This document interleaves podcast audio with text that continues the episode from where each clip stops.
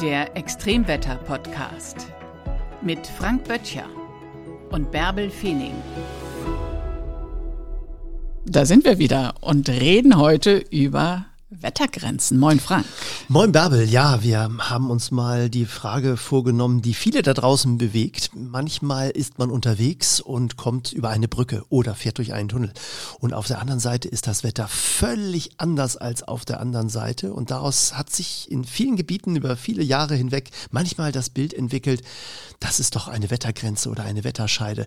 Da Genau, ist es man- immer anders als auf der anderen Seite.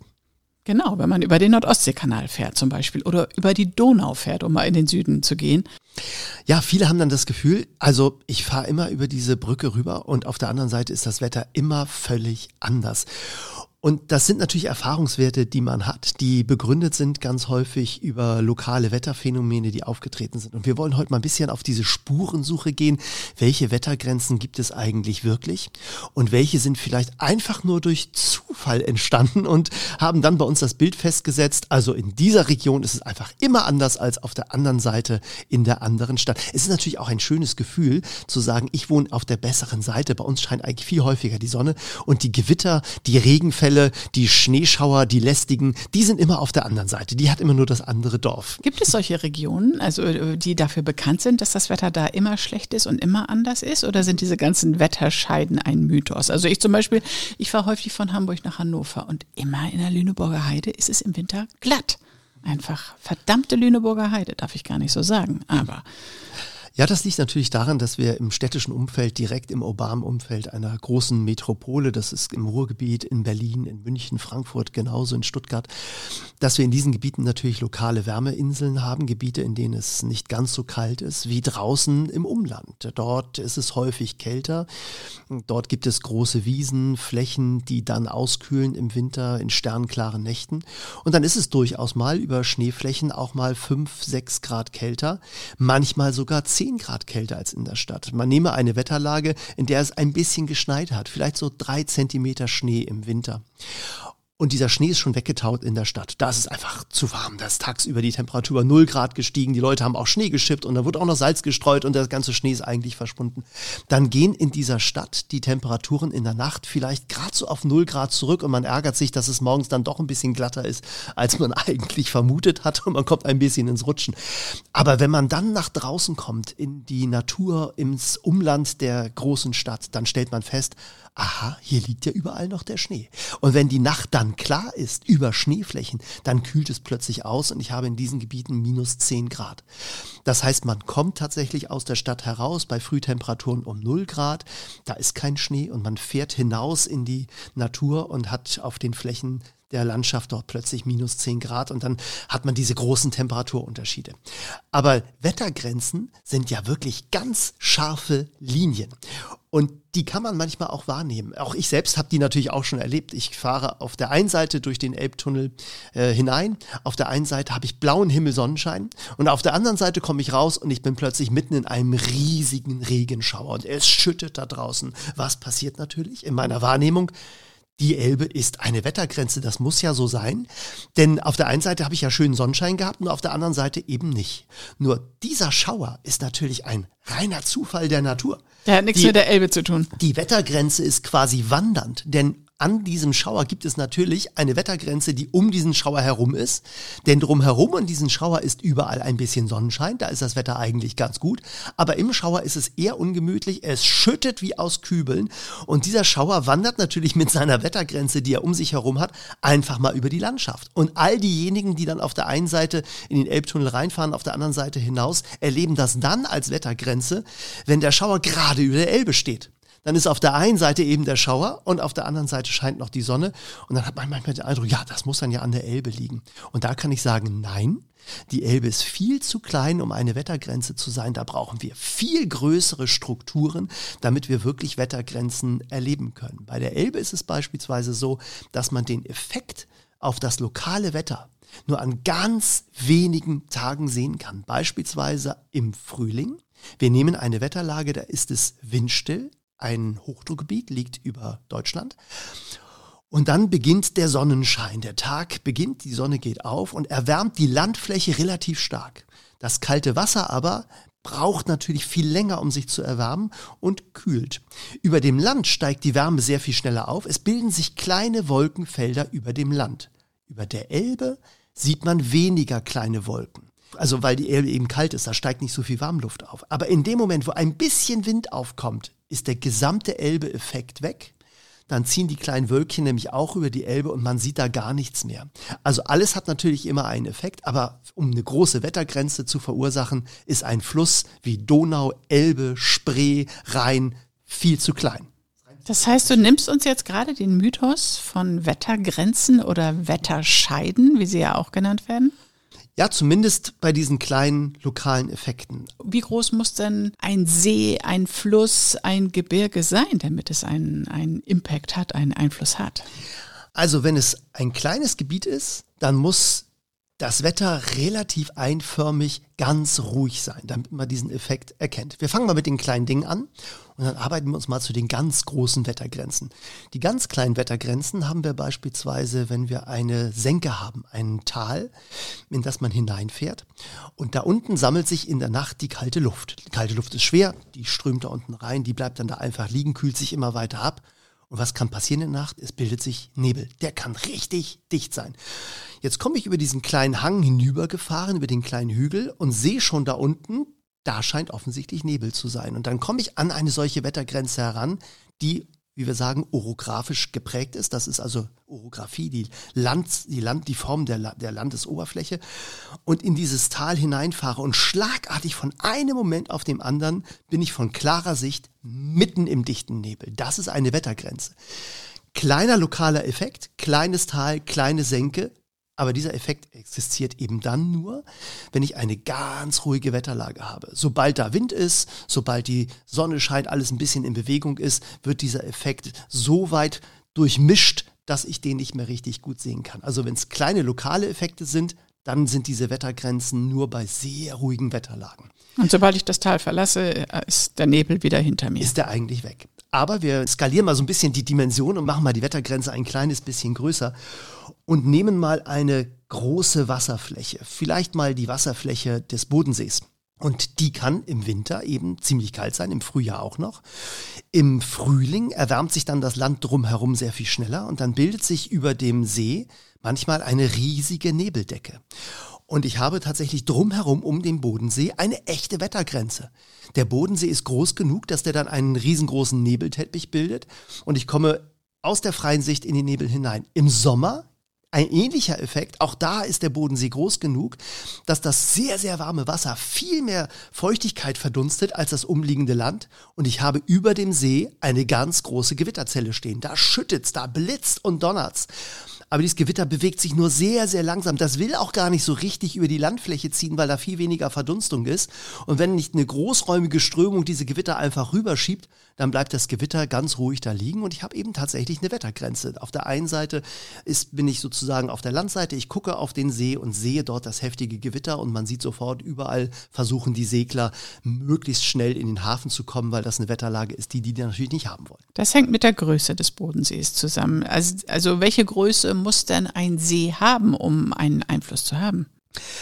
Also das ist eine sehr gute Frage, weil tatsächlich egal wie groß ein Gewässer ist, egal wie groß ein Fluss ist, ein Teich ist, es hat natürlich alles einen Einfluss. Die Frage ist nur, verursacht es eine Wettergrenze. Ja, selbst wenn ich so einen kleinen Gartenteich habe, dann kann ich natürlich eine mikroskopische Wettergrenze feststellen, wenn so ein bisschen der, ja, so ein bisschen äh, die Feuchtigkeit vielleicht als so äh, ja, Dunst über dem, über dem kleinen Gartenteich zu sehen ist. Aber der Effekt ist natürlich wirklich minimal, damit wir wirklich von einer richtig großen Wettergrenze sprechen können, die wir auch als solche erleben, wo es wirklich abrupten Wechselwechsel ähm, äh, gibt. Dazu muss es natürlich mindestens mal so sein, dass dieses Wetter uns selbst übersteigt, also mehr ein bisschen größer ist als irgendwie zwei Meter, weil man die Sicht verändert hat. Oder auch ein Niederschlagsgebiet ist, das sich abrupt ändert, dass man also wirklich vom Boden bis weit oben in der Höhe einen riesengroßen Wetterwechsel hat. Dafür reicht natürlich ein kleiner Gartenteich nicht aus, dafür reicht auch ein Fluss meistens nicht aus. Und dafür reicht auch sogar für diese ganz riesengroßen Phänomene dann ähm, ein Bodensee nur dann aus, wenn ich wirklich großräumig keine verändere, keine großen Ströme habe. Aber es gibt natürlich tatsächlich Wettergrenzen, die wir auch immer wieder erleben können, zu dem man sich auch hinbewegen kann, um diese wahrzunehmen, zum Beispiel mitten im Gebirge. Viele kennen das natürlich und wissen auch ganz genau, wer in Süddeutschland wohnt, weiß, wenn es hier also im, im Allgäu fürchterlich regnet, das Wetter ist trüb und wir haben eine nördliche Strömung. Wenn man dann richtig gutes Wetter erleben möchte, naja, dann muss man sich drei Stunden nach Süden begeben, kommt auf der Südseite der Alpen raus und was sieht man dann meistens? Wenn man über den Brenner fährt, hat man blauen Himmel plötzlich und die Sonne lacht. Und dann Na brennt klar. die Sonne, Ja, ja. wie schön. Und das, ist eine Wetterscheide. Und das ist eine Wetterscheide. Das ist wirklich eine Wettergrenze. Die Alpen sind eben dann genau so eine Wettergrenze. Auf der einen Seite drücken die Wolken gegen die Alpen. Die Luftmasse muss nach oben sich bewegen, weil sie ja logischerweise nicht, das passt ja nicht alles durch den Tunnel durch, was da anweht. Und deshalb muss also die Luftmasse über das Gebirge rüber. Dabei kühlt sie sich ab. Dabei regnet sich ab. In den Höherlagen schneit sie sich ab. Die Luft wird also trockener, weil ja die Feuchtigkeit rausgezogen wird durch diesen Effekt. Und dann kommt man eben irgendwann oben über den Pass. Und auf der anderen Seite sinkt die Luft nach unten. Dabei wird sie ja wieder wärmer. Warme Luft kann mehr Feuchtigkeit aufnehmen. Also plötzlich sind alle Wolken weg. Plötzlich sind die Temperaturen viel höher. Plötzlich scheint die Sonne. Und ich habe tatsächlich eine echte Wettergrenze. Ich komme aus dem Schneefall bei minus fünf Grad raus und fahre ein bisschen und bin plötzlich im Sonnenschein bei plus fünf Grad und habe diesen hochsommerlichen Effekt. Wenn ich dann unten im Tal ankomme, habe ich dann eben vielleicht 15, 20, 25 Grad. Und wenn man im Sommer da eben unterwegs ist, dann brennt auf der anderen Seite des Brenners eben auch die Sonne aus dem, aus dem Himmel und ich bin im Hochsommer. Während auf der anderen Seite, auf der Nordseite der Alpen eben schöner anhaltender Regen ist.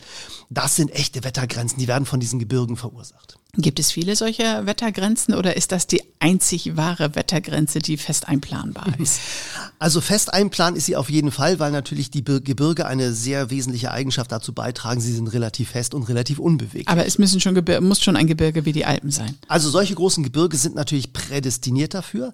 Auch große Wasserflächen können diese großen Wettergrenzen verursachen. Also da, wo auf dem Atlantik riesige große eiskalte Wasserflächen aus der Arktis auf äh, die großen warmen Wasserflächen des Golfstroms beispielsweise strömen, ja, gibt es diese lokalen Effekte. Es gibt diese Effekte auch, wenn ich mich aus den äh, südlichen Breiten weiter nach Süden bewege und dann in die Antarktis hineinkomme und ich komme in die antarktische Konvergenz, wo dann plötzlich die warmen Luftmassen der Tropen auf das eiskalte Wasser der Antarktis treffen, wo ich dann schlagartig im dichten Nebel bin. Und dann kann man wirklich riesige Wettergrenzen sehen, wo dann also kilometerlang eine riesige Wol- Wolkendecke, eine Nebeldecke auf einen zukommt und wo ich dann dort hineinfahre und bin dann wirklich äh, verschluckt von einer völlig anderen äh, Luftmasse. Das Spannende ist, dass eben Wettergrenzen auch wandern können durch die Gebirge, die eigentlich relativ fest sind. Und wir erleben das dann manchmal als Wettergrenze, die bei uns lokal auftritt, die man auch am Himmel wirklich erkennen kann, die man beim Wetter wirklich spüren kann. Aber die Ursache ist nicht der Fluss, sondern die Ursache liegt weit entfernt bei einem Gebirge. Um dir mal ein Beispiel vor Augen zu führen, wenn wir in Norddeutschland eine nördliche Strömung haben, dann kommt die Luft zum Teil über das norwegische Gebirge. Und wenn die Luft über das norwegische Gebirge kommt, dann habe ich einen Effekt natürlich unmittelbar dort vor Ort, der wie beim Föhn in den Alpen dazu führt, dass auf der einen Seite die dichten Wolken sich von Norden her drängeln, es schneit am Gebirge und auf der anderen Seite südlich des norwegischen Gebirges blauer Himmel, Sonnenschein. Und dieses Wetter zieht ja weiter. Das bleibt ja nicht direkt dort liegen. Also wandert dieses sonnige Gebiet natürlich mit der Strömung weiter nach Süden. Und ich habe in Teilen Norddeutschlands blauen Himmel, Sonnenschein.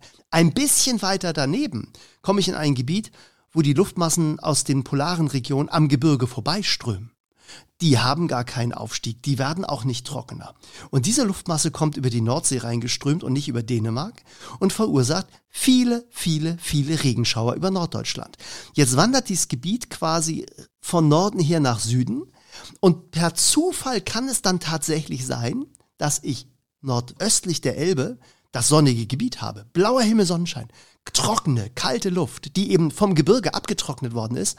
Und ich komme auf die andere Seite der Elbe, ja, und da ziehen die ganzen Schneeschauereien äh, vom Norden her, die um quasi die Luftmasse, die ums Gebirge herumgezogen ist. Ich habe quasi diese Gebirgskante als Wettergrenze ein 1000 Kilometer weiter im Norden verursacht, aber sie setzt sich bis zu uns nach Deutschland fort. Ich habe also quasi diese Gebirge als Wettergrenze, die sich verschiebt bis zu uns.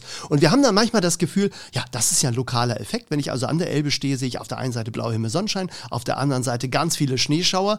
Dann könnte man das so wahrnehmen. Wenn ich aber von oben rauf schaue mit dem Satelliten, dann sehe ich, ja, das ist gar nicht bei mir verursacht, weil diese Grenze zieht sich an der ganzen dänischen Grenze lang bis an die Kante des Gebirges. Also muss man viel, viel größer denken, wenn man sich jetzt mal die europäischen Gebirge anguckt. Aber was steckt dann nicht dahinter, dass man immer über die Müritz spricht oder die Saale oder den Rhein oder die Elbe bei diesen Wettergrenzen. Es ist doch viel netter zu sagen, ich muss erst mal gucken, wie es ist, wenn ich über Nordostseekanal bin, wie da das Wetter ist. Was steckt denn dahinter? Naja, wir gucken natürlich gar nicht so großräumig, nicht? Wir erleben Wetter natürlich als das Phänomen, das bei uns direkt vor der Haustür passiert. Wir sehen den Schneeschauer vor der Tür, wir sehen ihn, wenn wir mit dem Auto und mit dem Fahrrad unterwegs sind und wir erleben die Wettergrenzen eben häufig als lokale Effekte, weil plötzlich der Regen aufhört, weil es beim äh, im Sommer das wunderbare Beispiel, ich habe einen Grillabend geplant.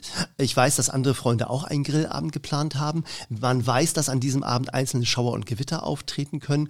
Und die einen werden völlig versenkt vom schüttenden Regen, der löscht die ganze Grillparty gratis. Und alle müssen rein und finden also die Party gar nicht mehr so schön, wie sie vorher mal geplant war.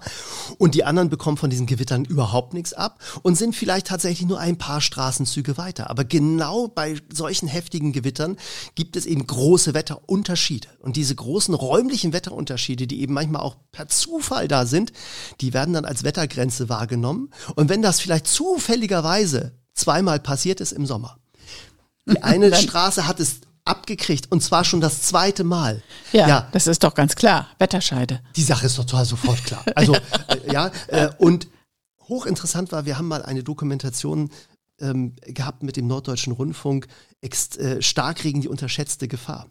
Und in diesem Gespräch kam heraus, ein Bürgermeister einer Gemeinde war fest der Ansicht, dass bei ihm Extremwetter-Starkregen nie ankommt, sondern diese Extremwetter-Starkregenereignisse immer nur auf der anderen Seite der Autobahn bei der anderen Gemeinde ankommen. Die ja. hatten nämlich schon zweimal solche Ereignisse, haben auch ganz viel Geld für den, für den Flutschutz ausgegeben und Rückhaltebecken gebaut, damit das nicht nochmal passiert, weil sie die Erfahrung hatten, das ist schon häufiger passiert, da müssen wir uns schützen. Und der andere Bürgermeister hat gesagt, bei uns ist sowas nie aufgetreten, das passiert ja immer nur bei denen, da muss ich nichts tun. Das ist natürlich totaler Quatsch, weil die Statistik sagt, wenn man von oben drauf schaut und sieht die Radardaten über die letzten 20 Jahre, dann weiß man genau, das wird bei dem genauso häufig passieren. Das war reiner Zufall, dass der noch nichts abbekommen hat in seiner Gemeinde. Aber es kommt eben manchmal aus dieser Erfahrung heraus. Ich habe schon zweimal erlebt, meine Grillpartys abgesoffen, da hinten am anderen Dorfende, die haben ja nie was abbekommen. Also offensichtlich ist diese Autobahn, die uns hier dazwischen trennt, das muss ja eine Wettergrenze sein. Wir versuchen uns ja die Welt immer zu erklären und nehmen dann solche Beispiele heran. Aber die Autobahn als Wettergrenze ist wirklich totaler Mumpitz, einfach totaler Quatsch. Das gibt es gar nicht. Ach, es war aber doch so schön mit dieser Wettergrenze. Jetzt machst du uns dieses ganze schöne Decken kaputt, Frank. Ja, so ist das manchmal. Aber es gibt eben tatsächlich Wetterunterschiede, die von uns selbst als Menschen verursacht sind. Tatsächlich. Ja, und zwar ein ganz einfaches Beispiel. Wir sitzen hier ja auch gerade in einem meteorologischen Raum. Wir sitzen in einem Wohnzimmer mit äh, viel Technik um uns herum und haben angenehme 22 Grad. Es ist trocken, wir haben auch nicht so viel Wind und draußen wir haben, stürmt es. wir haben ein bisschen Licht. Genau. So. Und draußen stürmt es. Draußen haben wir ganz anderes Wetter. Es ist saukalt, wahnsinnig windig und es schüttet zwischendurch immer ziemlich kräftig. Und wir haben Wettergrenzen, die wir quasi direkt hier in Sichtweite haben, nämlich zum Beispiel an diesem Fenster, an dem draußen die Regentropfen am, am Fenster herunterrinnen, draußen vor uns der Sturm und einige Dinge da schon im Garten umgepustet worden sind. Und jetzt könnte man das Fenster einmal aufmachen, die Tür aufmachen und auf, den Ball, auf die Terrasse gehen und man hätte quasi das Fenster als menschengemachte Wettergrenze. Und weißt du, was daran der ganz große Vorteil ist? Wir können uns entscheiden, auf welcher Seite wir stehen und wenn es uns nicht gefällt, dann machen wir die Tür einfach wieder zu. So, so, das sind Wettergrenzen, wie sie Frank Böttcher gefallen. ich hoffe, es hat Ihnen ein bisschen Spaß gemacht.